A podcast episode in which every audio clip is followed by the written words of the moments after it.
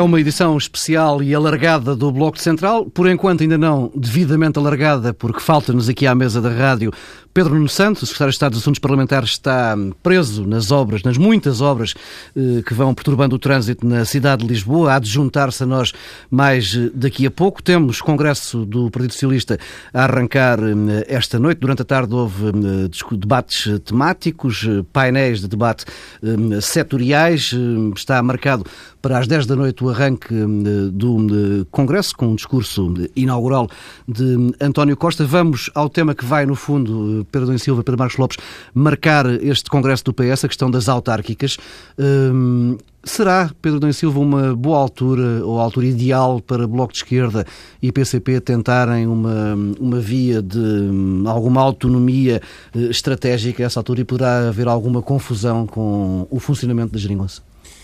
As autárquicas colocam problemas eh, à coligação, isso é evidente, desde logo não tanto pela relação com o Bloco de Esquerda, que não é um partido autárquico, mas, com o PCP, mas muito. mais com o PC, porque PS e PC disputam eh, muitas câmaras e câmaras significativas no Distrito de Lisboa, no Distrito de Setúbal também em particular.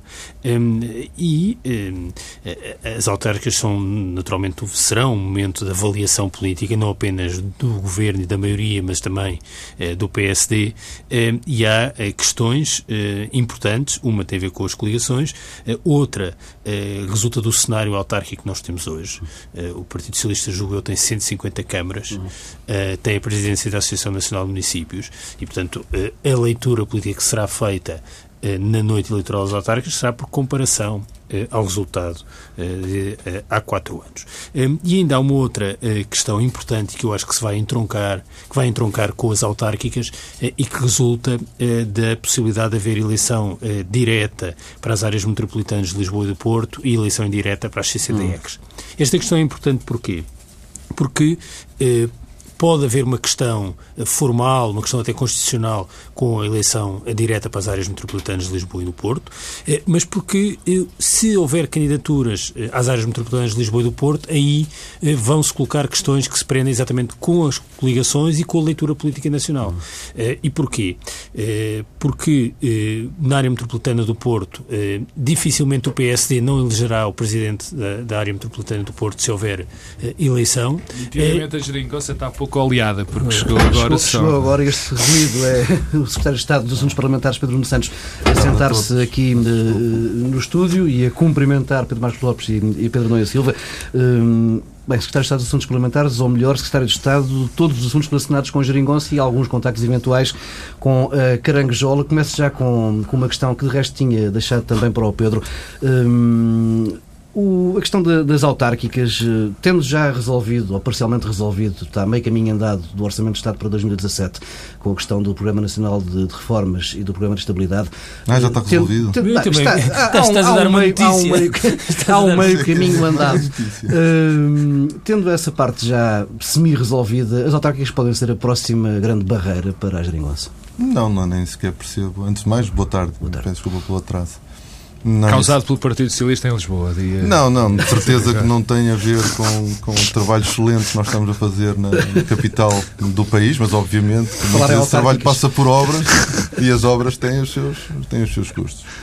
Bom, hum, eu julgo que não, não vejo como é que pode ser um problema. As eleições autárquicas são, obviamente, um momento político importante na vida, na vida do, do nosso país, de qualquer democracia, aliás. É natural que se façam leituras nacionais, mas era, mas, mas era muito importante que nós todos também tivéssemos a capacidade de fazer pedagogia sobre, sobre a nossa democracia e sobre as eleições que nós vamos tendo. Porque hum, parece-me desvalorizar um, as eleições autárquicas, que são muito diferentes de município para município, são realidades diversas. Nós estamos a eleger um Presidente de Câmara. São as eleições com menor taxa de abstenção, aliás, de todos os atos eleitorais. E uh, é, há uma desvalorização constante dos políticos nacionais que querem fazer à força toda, a toda a força, leituras nacionais de eleições locais. E por isso eu acho um erro e acho que nós devíamos fazer a pedagogia de que, eh, um, porque quando nós assistimos a algumas declarações sobre as eleições autárquicas, nós estamos quase como que uh, a dizer também aos cidadãos que nas suas eleições, nas eleições locais, não elejam apenas o seu Presidente de Câmara quando é apenas isso está em causa. Mas aqui não conta tanto Dito isto, não parece não estou a mais a relação com o PCP, não é? A relação com o PCP no, no quadro da governação eh, é boa, como, como é sabido. No, o PCP é uma força autárquica, não é o nosso principal adversário nas eleições autárquicas, já é em algumas partes do país, mas obviamente que não é o nosso principal adversário. O PS vai se bater em todas as autarquias para as ganhar e o PCP fará com certeza o mesmo. E, uh, e, o PCP defenderá a sua visão para os municípios uhum. e o PS também. Mas via com Nós... bons olhos um pacto de não agressão com o Partido Comunista Português? Não, isso não tem uh, sentido. Nós. Um, era, o que eu estava a dizer, quer dizer, o PCP e o Partido Socialista vão defender os seus programas locais com toda Uh, obviamente de forma assertiva, mas civilizada, educada. Aliás, sejam os, sejam os principais adversários, o PCP ou o PSD, uh, essa, será, essa será a atitude do PS. Provavelmente esse cuidado deverá ser, na minha opinião pessoal, deverá ser maior ainda nas câmaras onde, onde, onde o PCP é poder, porque obviamente nós temos uma boa relação na governação, mas isso não é nenhum pacto de não agressão. É termos o cuidado, fazermos um trabalho, defendermos os nossos programas eh, de forma civilizada, respeitosa e educada, mas e obviamente houve... que o PS candidata-se para ganhar. E já houve alguns contactos com o PCP para essa gestão cuidadosa? Eu, não há aqui, nós não precisamos de ter contactos com o PCP para uh, acertarmos gestão cuidadosa do, dos momentos eleitorais. Nós, são dois partidos uh, maduros. Tem, o PCP é um partido bem mais antigo ainda do que o PS, mas são dois partidos já com muitos anos de, de, de, combate eleitoral e sabem, obviamente, fazer o seu trabalho de forma civilizada e respeitosa. e agora, mais uma vez digo, o PCP vai se bater por manter e ganhar mais autarquias e o PS também. E era importante que nós eh, todos conseguíssemos mais autarquias. Pedro Nuno Santos, antes de alargar a conversa ao Pedro Silva e ao Pedro Marcos Lopes, uma questão de atualidade. Como é que o PS vê esta iniciativa do, do PSD, lançada esta tarde, anunciada esta tarde por Passos Coelho, de criar uma comissão eventual para uma reforma da, da Segurança Social? Ainda não, ainda não percebi se foi para se antecipar ao CDS, se foi para condicionar o Congresso do Partido Socialista, provavelmente foi as duas coisas. Um, a única coisa que me apraz dizer é que em matéria de reforma da Segurança Social uhum. o PS tem muito mais uh, para mostrar do que o PST, de que uh, nós não estamos indisponíveis nem para o debate, nem para qualquer reforma que seja que venha a ser necessária, que se considere necessária para garantir a sustentabilidade da segurança social.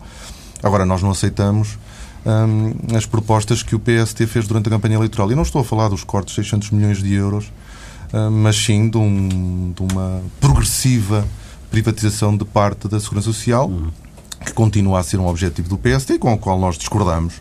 Mas aquilo que nós sempre dissemos, porque tanto o PST como o CDS têm eh, feito muitos desafios sobre a necessidade de se consensualizar uma reforma para a segurança social, eh, era importante que o PSD e o CDS, eh, de forma concreta, dissessem o que é que querem. E nós aí podemos fazer o debate.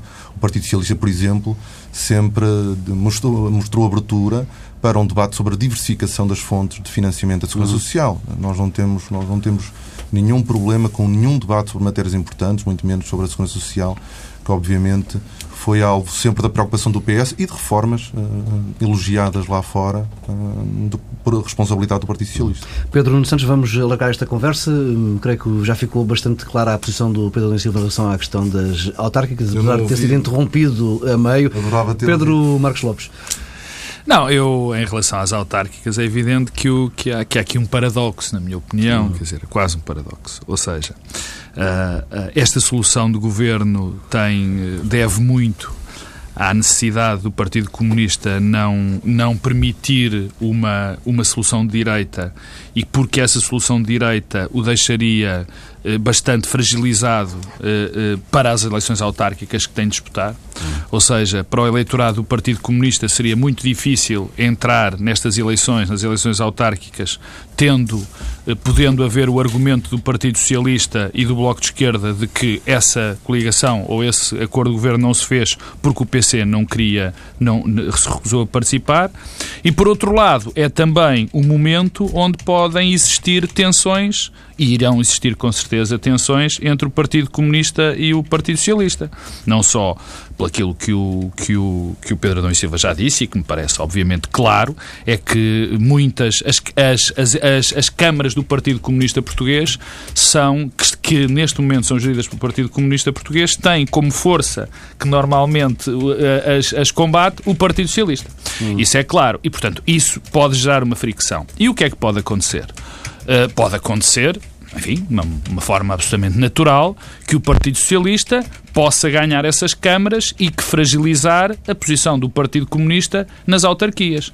Ora bem, isso seria um rudíssimo golpe no, no Partido Comunista, porque nós sabemos que o Partido Comunista tem dois pilares básicos uh, uh, na sua ação política, que é o controle da, da CGTP, da, da Intersindical, uhum. e, por outro lado, a sua presença autárquica. Ora bem, se há três partidos que têm uma forte implementação, e por isso é que tem essa implementação social neste, neste país, é o Partido Social Democrata, o Partido Socialista e o Partido Comunista, por via aí também da implementação autárquica. Portanto, vai com certeza haver momentos de tensão e, enfim, obviamente acreditando perfeitamente no que o seu secretário de Estado nos diz, que não há grandes negociações e que os eleitores irão escolher aquilo que, que acharem melhor segundo o projeto autárquico.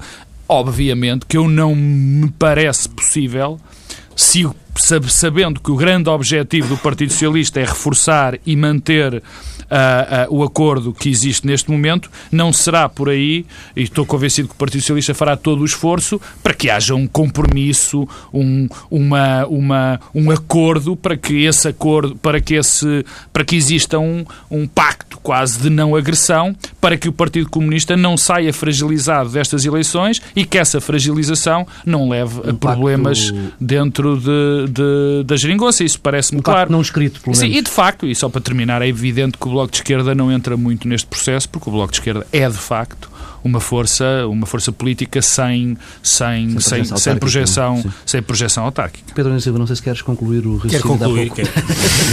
ah, deixa-me só dar uma nota. Eu não esquecer. Oh, desculpa, Pedro. O Pedro Nunes Santos falou, e bem, quer dizer, que tem que se dividir as eleições. O Partido Socialista tem tradições em deixar cair governos por causa de eleições nacionais, é verdade, mas... do, de, de, por causa de eleições autárquicas. O caso concreto do. Exatamente. E também houve um governo da AD, mas em todo o caso também, não foram sim. governos que tinham, tinham apenas mas dois anos. sido mais um pretexto do que outra coisa. Sim, e, e foi num passado já alguns anos, quer no caso da AD, quer, quer no caso uh, do governo António Guterres. Mas uh, ainda para retomar o meu ponto, uh, eu, eu, julgo que há um problema com a disputa de câmaras entre o PS e o PC e essa questão coloca-se e não tem tanto a ver com a leitura política nacional, mas muito mais com a tensão interna à coligação de suporte do governo. E há uma outra questão que é, faz parte da agenda política do atual E a atenção interna do Partido Comunista também eventual, não é? Fa exato. Faz parte da agenda do atual governo a eleição direta dos presidentes das áreas Sim. metropolitanas de Lisboa e do Porto.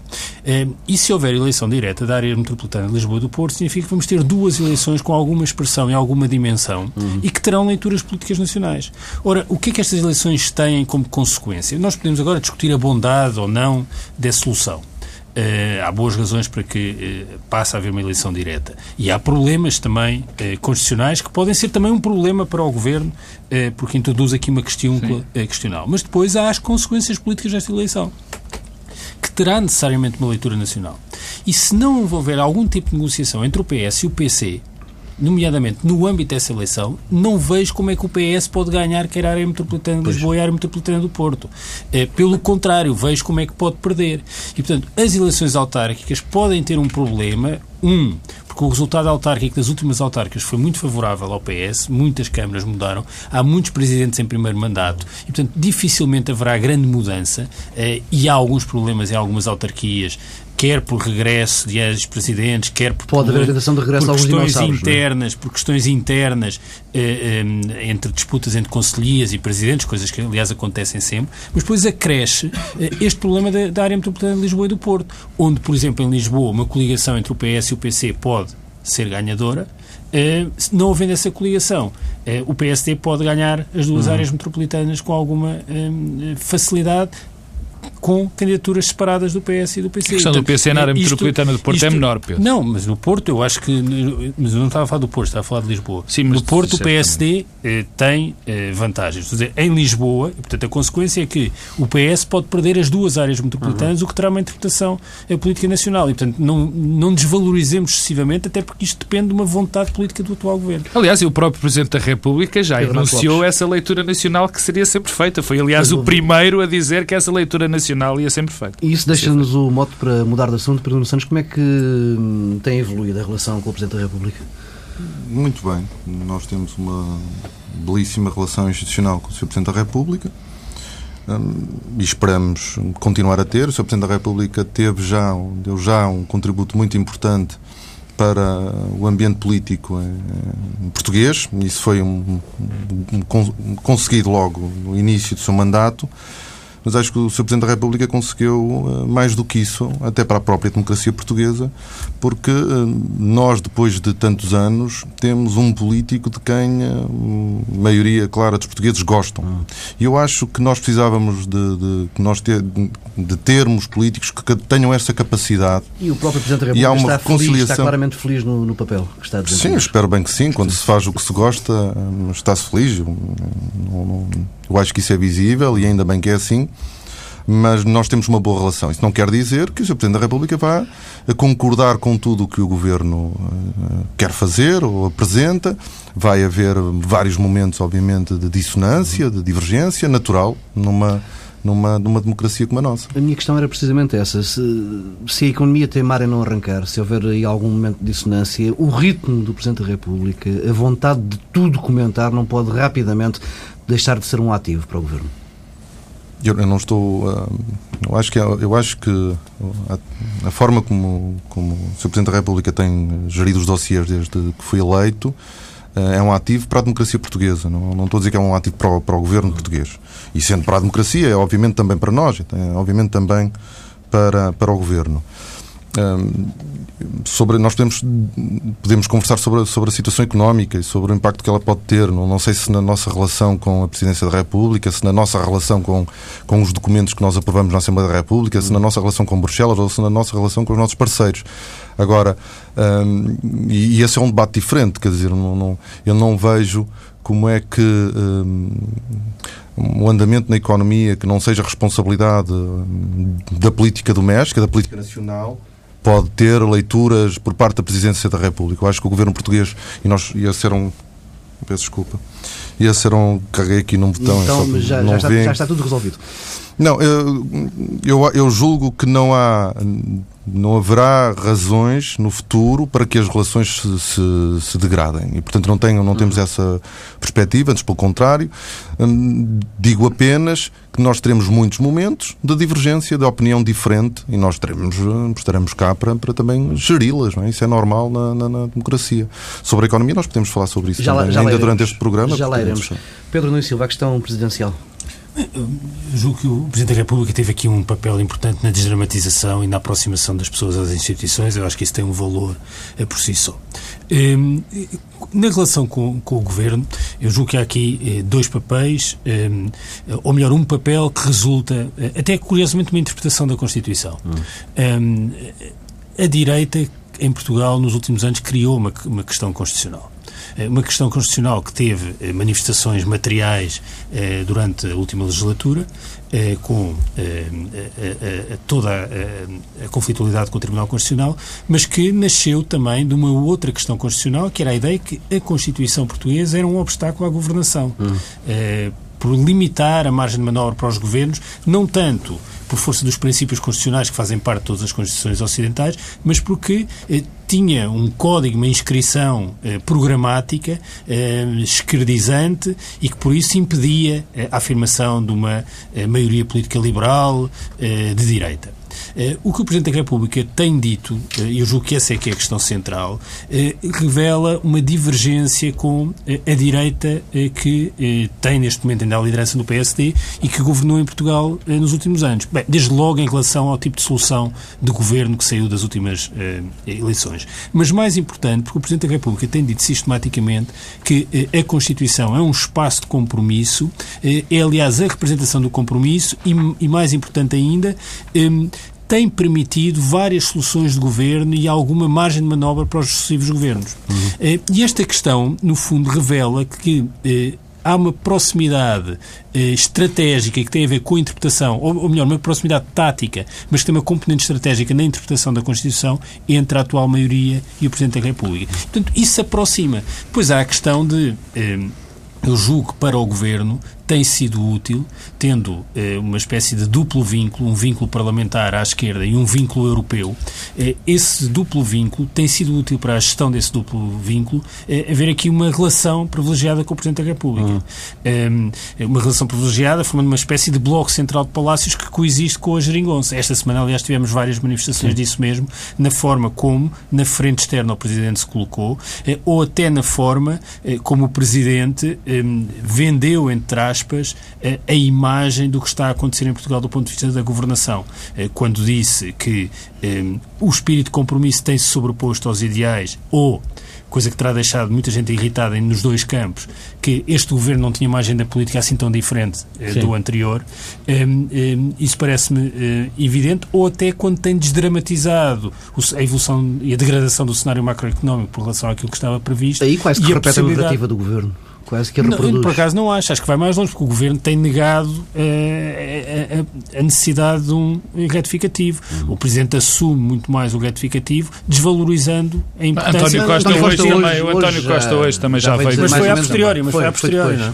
Mas lá está, ajudado pelo Presidente, porque o Presidente criou o contexto que tornou mais fácil essa eu, eu, por acaso, eu ia começar Pedro por aqui, eu ia começar exatamente por aqui, porque se há, se há exemplo de que há uma espécie, se não há um acordo, há uma espécie de, de linha comum é, é, entre o Governo e o Presidente da República, foi hoje bastante expresso, porque de facto António Costa andava com medo dos retificativos, o que eu acho normal, depois de tantos retificativos dos últimos anos, é normal que ele não queira passar essa imagem, e isso foi uma das bandeiras políticas e do, de uma das fontes da oposição, antigo governo, a questão dos, dos, orçamentos retificativos. E eu acho que hoje foi um bom exemplo, porque António Costa acaba por ter, acaba por ir a reboque do Presidente da República, não tendo medo de assumir a possibilidade de, de um orçamento retificativo. Eu, eu acho que não será a breve trecho, a breve trecho um problema para o governo, pelo contrário, a ação do Presidente da República. O problema para o governo pode vir, pode vir, e essa é, eu sempre disse aqui, o, o grande risco para o governo é se de facto a Europa Europa forçar determinadas medidas que vão chocando, que vão chocar com aquele acordo que aqui o Pedro Nuno Santos, secretário de Estado, gera com o Bloco de Esquerda e o Partido Comunista Português. Uhum. Eu acho que essa é a grande fonte de, de, de, problemas. Depois, é evidente que o Presidente da República, quer dizer, é evidente nós tentamos sempre, enfim, eh, dourar um bocadinho a pílula em relação a isto. É evidente, na minha opinião, que o Presidente da República não está nem pouco mais ou menos confortável, nem uh, uh, concorda com a linha política que o Partido Social Democrata segue nesta altura. E, portanto, há, há um incómodo natural no, dentro do centro-direita nacional que o Presidente da República ainda mais acicatou. Houve, Porque houve, não? Houve quem interpretasse a questão de, das autárquicas precisamente como um prazo de validade não para o Governo, mas antes para... Quer dizer, eu, eu, eu francamente, quando viesse eu acho que não há outra interpretação a fazer. Não há outra, a não ser que ele pensasse naquilo que nós dissemos anteriormente, que a, a eventual problema do Partido Comunista Português nas autárquicas cause problemas à geringonça através de um conflito interno dentro do Partido Comunista hum, Português. Já, já houve duas referências referências às autárquicas por parte do Presidente da República. Sim. Uma primeira era claramente dirigida ao PSD, quando falou das avaliações intercalares. Sim. A segunda era claramente dirigida ao Governo. Ao governo. Bem, sim, eu, eu, eu, por acaso, a segunda não, não concordo inteiramente que seja dividida ao Governo. Aí era mais dúbia. A primeira, concordo que foi, que foi claramente. Portanto, nesse, nesse aspecto, o, o Presidente da República gera também aqui uma situação complicada.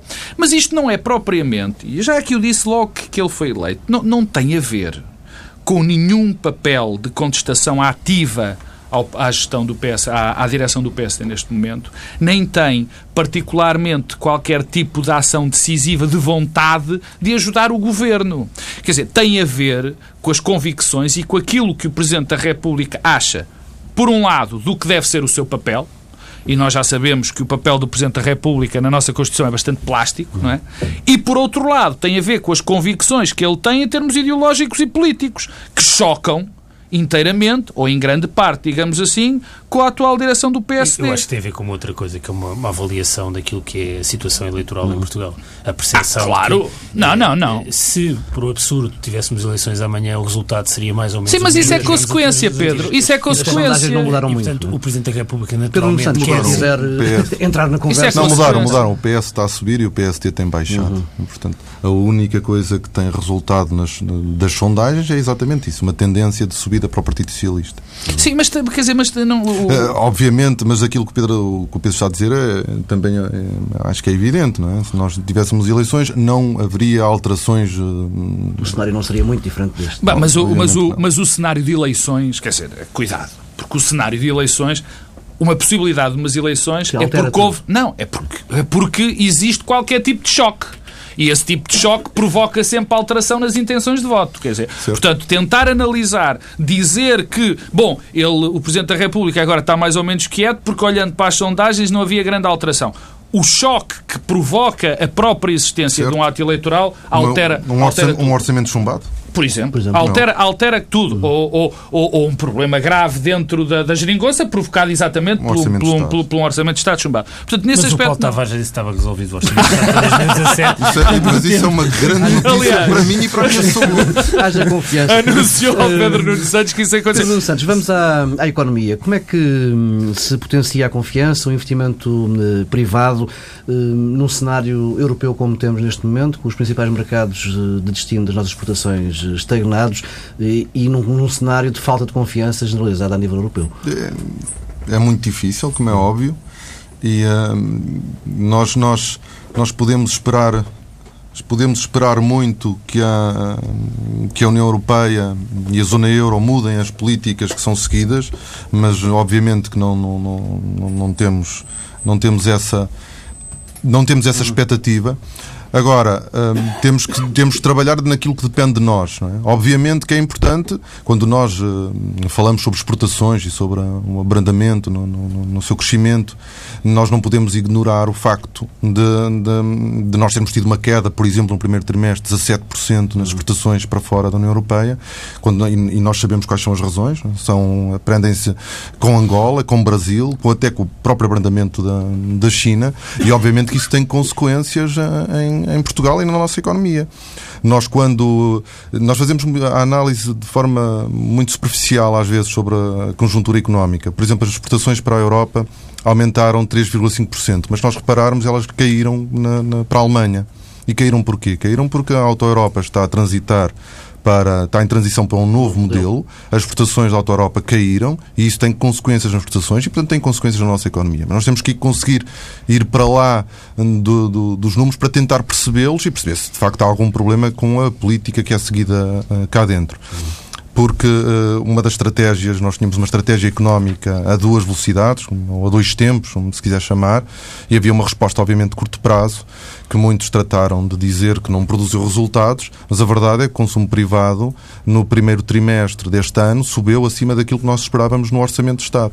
Portanto, quer dizer que a estratégia eh, teve, produziu uh, resultados. E ainda bem, e ainda bem, porque perante, a queda, perante os resultados no investimento e nas exportações, ainda bem que o consumo privado uh, travou a queda do PIB e garantiu que nós tivéssemos tido. Falta a segunda fase do plano, não é? Não, não, e a primeira também, que produzirá resultados ao longo deste ano. E há muito ainda por fazer em matéria de reabilitação urbana. Nós temos um programa muito ambicioso. A, a construção uh, continua a cair no primeiro trimestre e isso foi um dos contributos negativos para o investimento. E essa aposta na reabilitação urbana e na aceleração de, de, dos fundos comunitários ajudará a que a economia possa, já no curto prazo, uh, recuperar. E depois, obviamente, há uma estratégia, mas essa é uma estratégia a médio e longo prazo, de modernização da nossa, da nossa nossa economia. Mas a par da, do, do, andamento da economia está também a execução orçamental, muitos duvidam.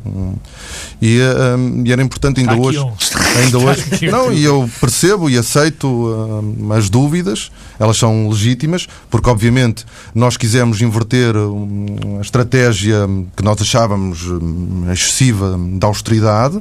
Nós começamos a fazer isso, obviamente não querendo nós romper com a União Europeia e com os nossos parceiros, isso deixou-nos num caminho muito estreito, por isso é um desafio muito difícil e as dúvidas são todas legítimas. Mas, por exemplo, ainda hoje, a Unidade Técnica de Apoio ao Orçamento faz uma estimativa de, de um déficit para o primeiro trimestre de 3,3 que me parece muito bom, muito bom.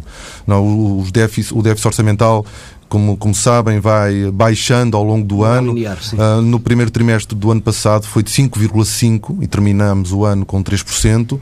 Num 3,3% no primeiro trimestre é um, um excelente indicador de que a execução orçamental não, uh, não, não, não nos deve colocar com muito assustados. Até porque o primeiro trimestre não reflete ainda os resultados do aumento da receita do, que, que virão do, do, do aumento do imposto sobre, o sobre os veículos, do IS ISP, eh, do, do, do imposto de selo, eh, que na realidade. IVA, por exemplo, no segundo semestre. A IVA da restauração, a IVA da restauração baixará, obviamente, a partir do dia 1 de julho, mas nós temos também um conjunto de outros impostos que, que, que só, que só aumentarão. Não, mesmo a despesa, a despesa aumentou, por exemplo, no primeiro trimestre 1%, muito abaixo dos 5, qualquer coisa, agora não quero não, não tenho a certeza, mas muito abaixo daquilo que era do que é a estimativa para, para todo o ano. E por isso nós podemos ter alguma confiança, obviamente, com, sempre com, com, com atenção e alerta, mas julgo que os indicadores em matéria, em matéria de execução orçamental são bons e em matéria económica há um trabalho importante a fazer cá dentro, mas obviamente que num contexto de uma economia europeia fortemente integrada hum, e, e, no, e no, no, na era da globalização, nós já não vivemos sozinhos, a nossa economia não depende só de nós. Já estamos muito perto de, do nosso tempo limite hum, e deixe-me introduzir aqui um último tema. Hum, teme que a negociação entre a geringonça seja, em definitivo, perturbada pela negociação com, na frente europeia ou, pelo contrário, têm garantias de que isso não vai acontecer? Eu garantias não tenho hum. nada. Eu, antes de mais, eu sei que, todo, que vocês falam abertamente de geringonça, não, não, eu não, não sou dos poucos à esquerda que não gosta desse, desse termo, não gosto mesmo, porque esta solução de governação de geringonça não tem nada, já mostrou uh, solidez uh, suficiente para ser mais do que uma geringonça, para ser uma estrutura uh, mais consistente. Um, eu julgo que esse desafio nós já tivemos. Né? Temos o desafio da, da articulação entre o, o, cumprimento do nosso programa de governo, das posições conjuntas e, das, e dos compromissos europeus. Esse desafio nós vivemos desde o início. Aliás, ninguém, à direita e à esquerda, acredita que ele seja possível. Essa, aliás, é a marca distintiva do PS. É querer mudar a política seguida em Portugal, ao mesmo tempo que nós fazemos dentro do quadro europeu. E aí estamos praticamente sozinhos, porque à direita não acredito, não acredito que isso seja, que, isso, que seja possível inverter o ciclo da austeridade mantendo no quadro europeu, e mesmo à nossa esquerda, os parceiros têm muitas dúvidas que isso seja possível então, durante, a existir durante uma ameaça, tempo suficiente.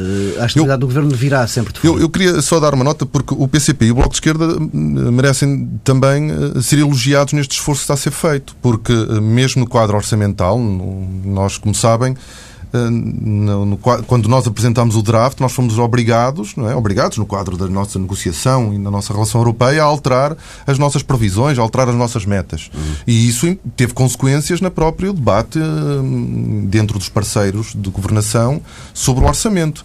E o PCP e o Bloco de Esquerda tiveram sempre a atitude séria de, no quadro destas restrições que o PS eh, decidiu querer cumprir, o PCP e o Bloco de Esquerda fizeram um grande esforço de trabalho connosco. Nós, eh, eles apresentavam propostas, nós dizíamos hum, que elas não tinham enquadramento orçamental, faziam contrapropostas, nós fomos trabalhando de forma séria e o PCP e o Bloco de Esquerda também. E, e, e por isso, aquela experiência foi uma experiência que correu bem, que resultou e, obviamente, que nós esperamos que continue. Já tivemos essa, essa, esse trabalho eh, feito no Orçamento de Estado para 2016 e esse conhecimento acumulado vai ser importante para o Orçamento de Estado para 2017. Agora, mais uma vez, sem eh, criar ilusões. São os, os exercícios orçamentais são sempre exercícios muito difíceis de fazer. O PCP e o Bloco, uh, apesar desta atitude séria e construtiva na, na, na forma como, como negociaram connosco, são exigentes. E por isso serão com certeza também exigentes para o Orçamento de Estado para 2017.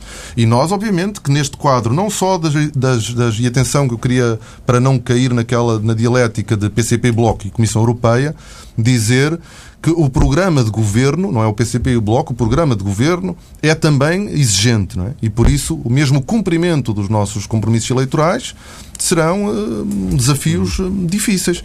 Bom, mas essa é, é mesmo a tarefa em que uh, os socialistas e António Costa uh, decidiram meter-se. E nós estamos para já a conseguir fazê-lo, julgo eu, com sucesso. Pedro Santos, agradeço-lhe esta passagem pelo Bloco Obrigado, Central da TSF, uma passagem encurtada, volto a dizê-lo, pelas obras de, em Lisboa que perturbam o trânsito nestes finais de tarde, sobretudo à sexta-feira. E que provocou uh, um empate ao menos clubístico neste, neste programa, não é?